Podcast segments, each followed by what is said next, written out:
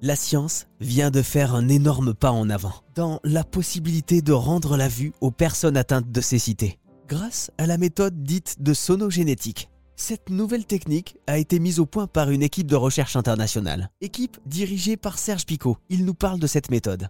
Alors, on a fait la preuve de concept qu'il est possible d'activer des neurones du cerveau par des ultrasons, mais d'abord, il faut introduire une protéine dans les neurones qui est sensible aux ultrasons.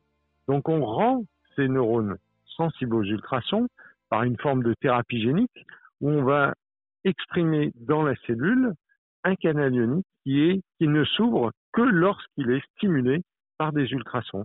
Et de ce fait, eh bien, lorsque l'on va appliquer des ultrasons sur le cerveau, les neurones qui expriment euh, ce canal ionique sensible aux ultrasons vont s'activer.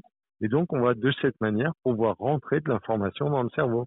Ça s'appelle la sonogénétique, hein, c'est ça? Voilà, c'est la, on appelle ça la thérapie sonogénétique. Sono pour le son, et puis génétique parce qu'il faut introduire par thérapie génique le fameux canal ionique qui est sensible aux ultrasons. Mais alors racontez-nous comment on fait pour rendre euh, cette partie euh, du cerveau, ce, nerf optique euh, sensible aux ultrasons? Alors ce qu'on va faire, c'est qu'on va faire une forme de thérapie génique qui est un peu originale. On ne cherche pas à remettre un gène correct dans la cellule, on cherche à introduire un gène qui normalement vient en fait des bactéries.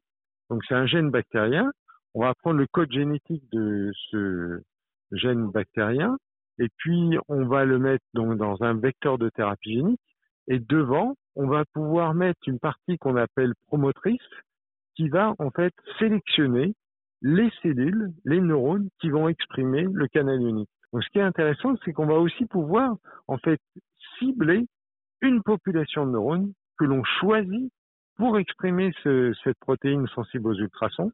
Donc de cette manière, on aura une stratégie qui sera vraiment aussi dirigée, très sélective. Et alors le point positif avec les ultrasons aussi, c'est qu'apparemment ils peuvent euh, se diriger vers des endroits qui sont euh, d'habitude inaccessibles hein, avec d'autres thérapies. Ben, l'idée c'est qu'on va pouvoir euh, cibler dans la profondeur du cerveau ou dans la profondeur du cortex visuel les ultrasons pour arriver à des endroits où finalement il est assez difficile de, de pénétrer et surtout si on mettait un, un dispositif dans le, le tissu, ben, le, le problème c'est que dans la mesure où le cerveau est un peu mou, euh, tout dispositif finit par euh, créer en fait un stress mécanique euh, sur le tissu, sur le cerveau qui bouge lorsqu'on saute, lorsqu'on se déplace, et même lorsque en fait il y a les battements de, du cœur. En fait, ça crée une onde.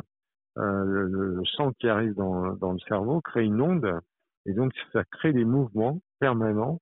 Et donc, euh, avec ces mouvements, en fait, il y a un stress qui se crée sur un dispositif qui serait dans le cerveau. Une nouvelle méthode totalement innovante avec ces ultrasons. Ah oui, c'est une technologie complète de rupture. Et, et surtout, l'idée d'utiliser euh, une approche comme celle-là euh, pour euh, restaurer la vue et, et même pour euh, euh, comme une interface cerveau-machine. Hein. On, on, parle, on, parle, souvent des interfaces cerveau-machine, comme par exemple la stimulation profonde du Parkinson.